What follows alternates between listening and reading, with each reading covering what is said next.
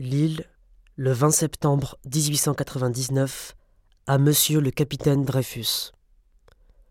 Capitaine, je suis innocent, avez-vous crié de toutes vos forces en 1894. Et les portes de la France se refermèrent sur vous, et votre supplice se continua là-bas, plus cruel encore, car au calvaire moral s'ajouteraient des tortures physiques. Cela a duré cinq ans.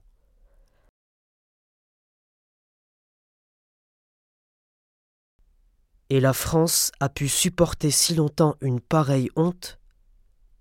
Non, vous dis-je bien haut. Tout ce qu'il y a d'honnête en France, la France honnête, a depuis longtemps reconnu son effroyable erreur et proclamé hautement votre innocence. Elle n'a cessé de protester indignée.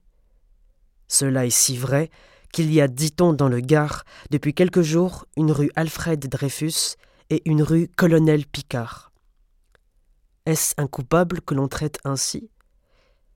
N'est-ce pas plutôt une nouvelle preuve de votre innocence et un soufflet public donné à l'infamie? Allez, capitaine, vous avez bien souffert, c'est vrai, mais toutes les manifestations depuis celles des hommes les plus célèbres de France jusqu'à tous ceux qui sans instruction ont un cœur honnête doivent être un soulagement pour vous. Votre nom sera dans l'histoire, non pas souillé, mais glorifié. Notre admirable président de la République vous rendra bientôt à vos chers enfants et à votre admirable femme. Et alors, lorsque vous aurez repris une bonne santé, vous serez heureux.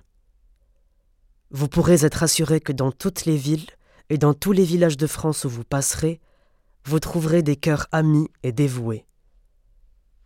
Qu'après votre grâce, vous demandiez votre réhabilitation légale, cela est à votre gré mais j'espère qu'après toutes les manifestations et les témoignages de sympathie de tous les bons Français, vous n'avez plus aucun doute sur leurs sentiments à votre égard.